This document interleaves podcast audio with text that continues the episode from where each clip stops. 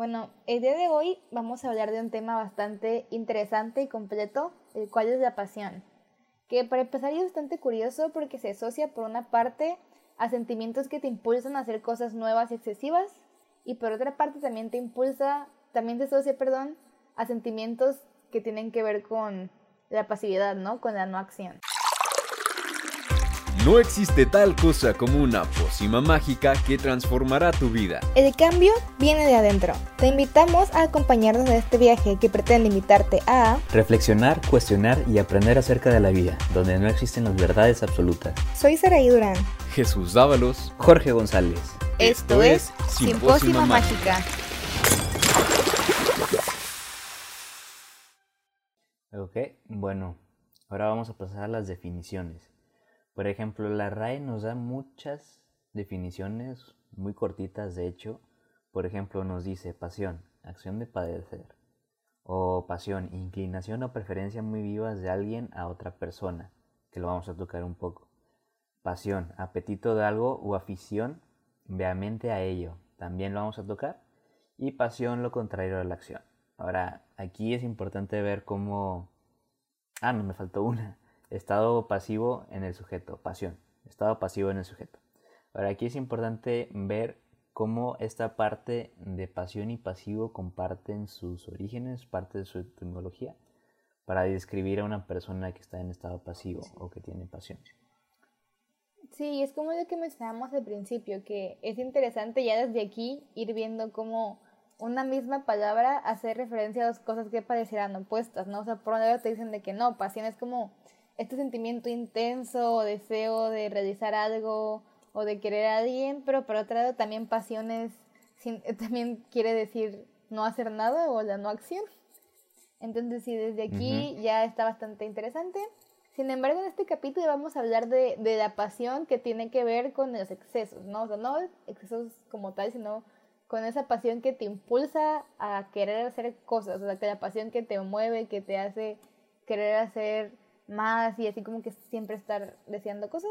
Entonces, para empezar también a abordar un poco este tema, vamos a hablar sobre el amor pasional, ¿no? Que es lo, primero que se asocia normalmente ese término. Cuando escuchamos pasión, normalmente estamos acostumbrados a asociarlo con las relaciones románticas, ¿no? Las relaciones de pareja. En nuestra investigación eh, usamos obviamente el significado de la RAE que nos dice que la pasión es la inclinación o preferencia muy viva de alguien a otra persona, que es el que decíamos, ¿no? Como este sentimiento abrumador e intenso hacia alguien más. Y ahora, también cuando hablamos de amor pasional, muchos autores lo emparentan con lo no razonable, ¿no? O sea, por como por este sentimiento que te abruma, que de repente te abraza y es así como que bastante intenso y por lo tanto como que te hace tomar decisiones que no no razonas mucho o que no piensas mucho y como que te impulsa a actuar sin pensar mucho y por tanto también es momentáneo. Para los teóricos Hetfield y Ramson en 1996 dicen que el amor pasional es una emoción intensa y caliente, frecuentemente considerada aplastante, amor obsesivo, enfermedad de amor, estar locamente enamorado encapuchamiento o estar enamorado. Entonces desde aquí ya vemos que para estos teóricos es como decíamos, ¿no? O sea, el amor es, el, perdón, la pasión es esa emoción como que, que te aplasta, que te absorbe, queda así como que bien intensa, así como que llega de pronto y es como las primeras partes de en una relación amorosa, ¿no? O sea, las relaciones amorosas normalmente sí están marcadas por esta emoción, por este sentimiento. Y normalmente esta es la parte que nos muestran en las películas, ¿no? en todas las películas de Hollywood o en todas las películas famosas, pero en general vemos esta parte de la relación, ¿no? Este sentimiento aplastante y envolvente que hace que, que vayas al otro lado del mundo, que compres cien mil flores o que, no sé, como en todas las películas y en todos los como que siempre está como muy presente este amor pasional, ¿no? Que te, que te hace hacer cosas que no parecen tan lógicas o que a lo mejor si las tomaras con un poco más de calma, pues igual no lo harías. Entonces, sí. sí, es interesante cómo funciona esto y cómo también menciona que por lo mismo de no ser razonal, también es como pasajero, ¿no? O sea, si es una emoción bastante abrumadora, intensa, que te va a orillar a hacer cosas, pero es pasajera, no dura mucho. Yo creo que es importante ese punto, o sea, no dura mucho. Porque igual, o sea, Disney y Hollywood nos vende la idea de que para siempre, ¿no? De que existe esa pasión para siempre. Es interesante esto que dices que no es para siempre. Si es como que el inicio, ¿no? O sea, cuando conoces a alguien o cuando empiezas una relación de pareja, esta siempre es la primera parte, ¿no? O sea, como que la parte de que no, sí, esa, es el hombre más guapo que he visto, esa mujer más hermosa de planeta, no sé, como que este sentimiento abrumador de es el mejor sentimiento de la vida, pero pues después se pasa, ¿no? Y no quiere decir que cuando se termine la pasión ya no se amen y ya va y terminamos, o sea, sino como que eso que da pie a el siguiente, los siguientes pasos de las relaciones. Siguiendo con lo que dicen estos teóricos, ellos mencionan que la pasión es como estar en una montaña rusa de emociones, ¿no? Porque como también te sientes ah, la atracción a tu pareja y el sentimientos de amor y de que sí, me ama y siempre vamos a estar juntos, también sientes sentimientos de angustia, soledad y ansiedad, ¿no? O sea, como que sí estás muy feliz, pero al mismo tiempo, porque sí, sea, hay que, o sea, da miedo, ¿no? Cuando tú quieres tanto a alguien, te da miedo que te rechace o, o que, bueno, yo creo que más que nada es eso, ¿no? Todos los sentimientos de angustia, soledad y ansiedad son por el miedo a que no sea recíproco, ¿no? Que tú tengas estos sentimientos desbordantes de pasión por otra persona y que te diga de que no, pues sabes qué, o sea, me caes bien, pero pues no te quiero, o sea, no te quiero como Pero hasta ahí. Sí, entonces por eso también estos teóricos hacen referencia a que el amor pasional también es una montaña rusa de emociones que puede que te hace sentir muy bien y en la cima del mundo, pero pues también te da grandes ratos donde no le pasas tan bien. Sí, pero pues me imagino que es parte de, o sea, tú dices el hecho de que ya no exista pasión, por ejemplo, en una relación, que estamos hablando ahorita de la pasión, este, derivado del amor o el amor pasional, pues no quiere decir que ya se acabó, sino da pauta para el siguiente paso, para seguir creciendo. Sí, y retomando el ejemplo de las películas que normalmente vemos, pues es lo que decía, ¿no? Que normalmente en estas películas siempre nos muestran como este primer enamoramiento o este amor pasional. Y no quiere decir que esté mal, no sé, porque pues si es algo real, si es una parte de la relación, pero yo creo que eso de principio, ¿no? Es como que una parte súper corta y todo lo demás no tiene que ver con esta clase de amor o enamoramiento. Aunque yo creo que muestran esta parte porque supongo que también es como la más divertida, ¿no? Al, al no ser racional también implica que puedan excusar muchos comportamientos, no malos, pero sí que normalmente no, no pasarían, ¿no? Como los típicos que, que te todo un jardín de rosas o o de debajo de la luna y las estrellas, o como que son estos sentimientos como que exagerados que, que muchas veces por eso atraen, ¿no? Porque son tan exagerados que normalmente no, no pasa así, o no, sería muy difícil que pase así en la vida cotidiana. Sí, sobre todo esa parte de que no es racional, pues en sí el aburrimiento sucede la repetición de eventos o repetición de cosas o de plano de la falta de interés. Entonces si no hay con qué racionalizar o no hay algo que te motive a racionalizar de forma que se te haga aburrido, pues es imposible aburrirse. Sí, y es exactamente el siguiente punto, ¿no? También estos mismos teóricos afirman que la pasión aparece repentina y es fugaz y tiende a desaparecer con prontitud, pues como no es racional, es difícil sostener ya con el tiempo. Y eso es lo que decíamos, ¿no? Que a pesar de que estos sentimientos existan y que el principio del de, amor pasional es así, pues al no ser racional, se pasa rápido con el tiempo. Sin embargo, a pesar de que, de que se pasa rápido con el tiempo y que es como la parte más corta de la relación y también la parte menos pensada en las relaciones, el amor pasional es demasiado valorado. O sea, vemos amor pasional por todos lados, en el cine, en la música, en el teatro, en la poesía. O sea, yo creo que este mismo sentimiento abrumador y tan grande es lo que inspira a mucha gente a crear, ¿no? O sea, hay muchos artistas que componen poemas o canciones cuando están precisamente atravesando, ajá, atravesando como las secuelas del amor pasional, ¿no? Porque o bien escriben canciones muy buenas de que sí, te amo, eres el amor de mi vida y siempre juntos, o canciones de que ellos dejaron y están muy tristes. Como diría Edith Piaf, la vida la ves en rosa cuando tienes pasión o amor pasional. Sí, no, o sea, es que nos encanta el amor pasional, ¿no? pero no se nos olvida que es fugaz. Yo creo que precisamente porque es fugaz y no es como que algo que puede estar ahí todo el tiempo, por eso es muy apreciado, ¿no? O sea, alguien que te haga sentir de esta manera, pues no, no es algo cotidiano, no es como que te despiertes cada tres días de que sintiéndote con este sentimiento tan abrumador. Entonces yo creo que por eso es tan valorado en todos los aspectos que tienen que ver con el arte. Porque sí, ¿no? Yo, yo creo que muchas expresiones artísticas tienen que ver con este sentimiento, o son dedicadas a este sentimiento, ¿no? Eh, existe esta frase que dice el trabajo es la pasión de Miguel. ¿Qué quiere decir esto? Que cuando tienes pasión y las actividades se conocen muy bien, tú como persona vas a centrar todos tus afectos, tus actividades y tu esfuerzo a esa cosa o a esa acción.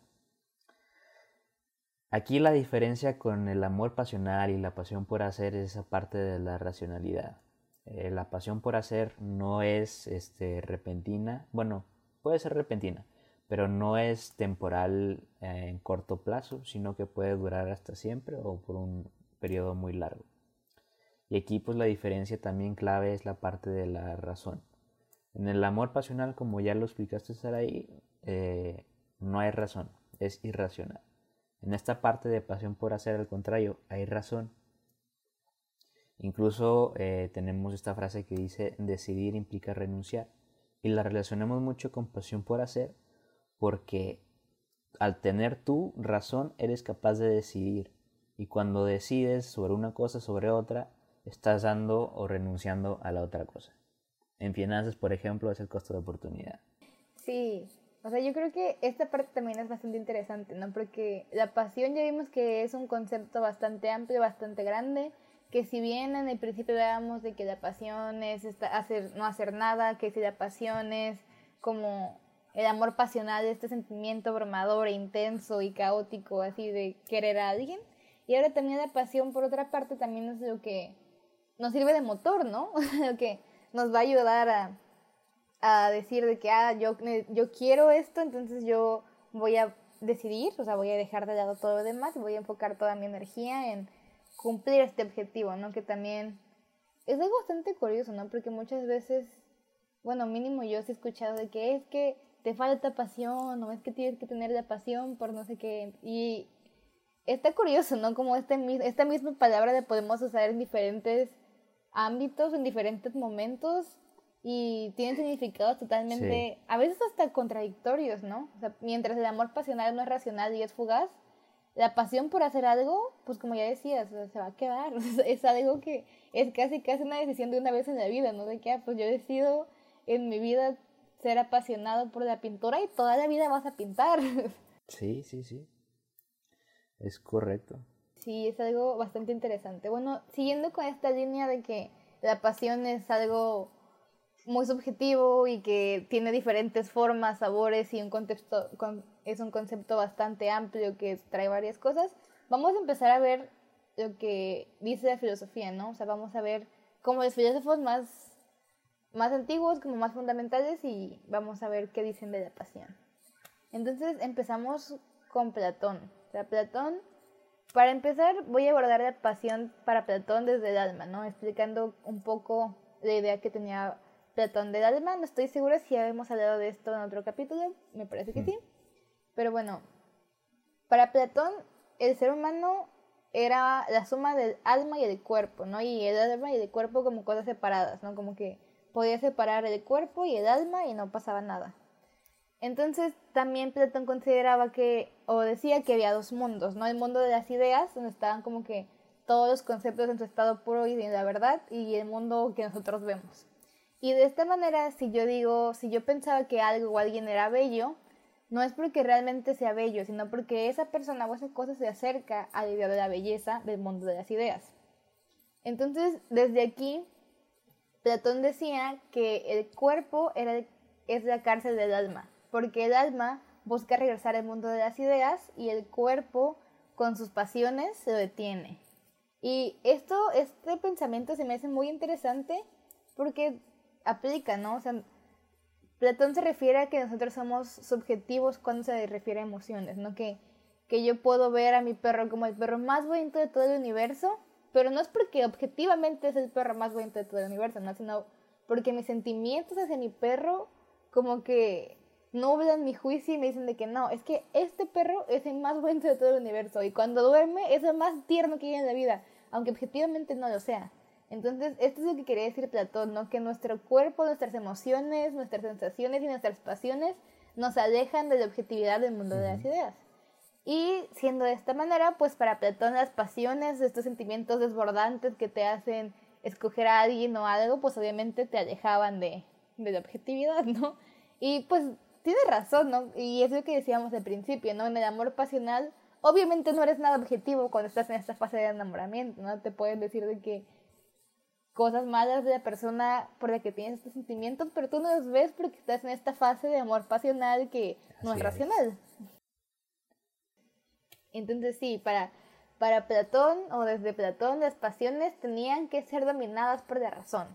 O sea, las pasiones sí eran malas, iba a decir que no eran malas, pero no, sí, para Platón las pasiones eran malas, ¿no? Y él en la República, donde es un libro en el que él dice cómo él se imagina una república funcional, él dice que en definitiva tenían que formular un ideal normativo de las relaciones que deben establecerse entre la razón y las pasiones del alma.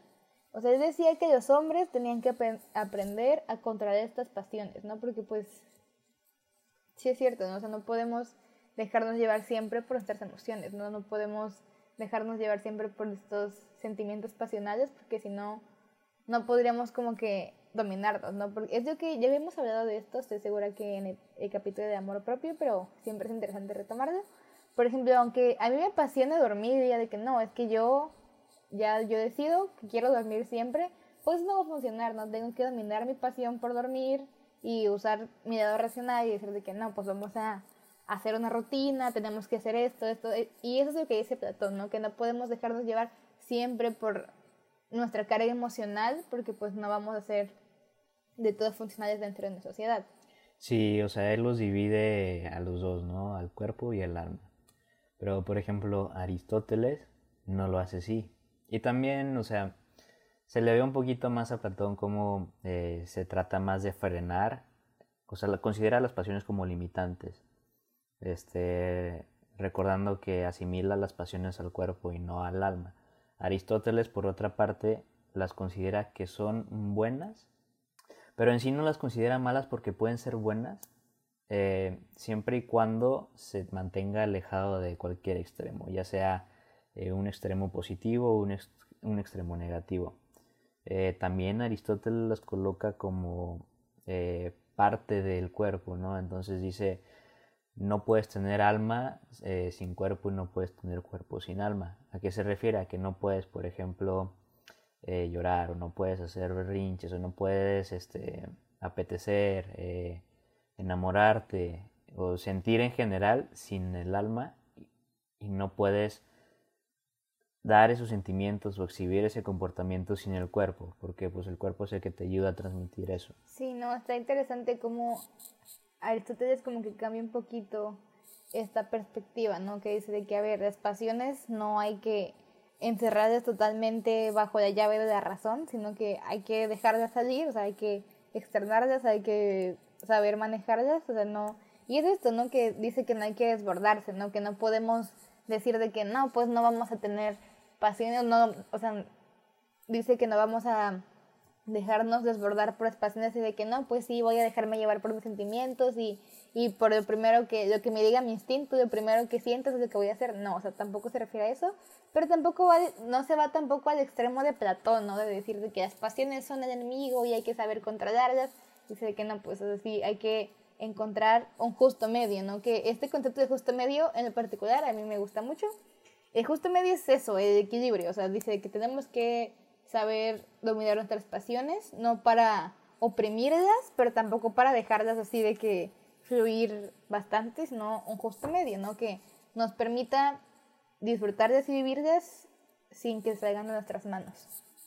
Y eso nos lleva al siguiente punto que es la razón contra la pasión. Como ya estuvimos hablando aquí y con estos dos filósofos, pues está este debate, ¿no? Sobre qué es lo que tiene que mandar al momento de decidir la pasión o la razón. O sea, cuando decidas algo importante, tienes que dejarte llevar por tus emociones o por la razón.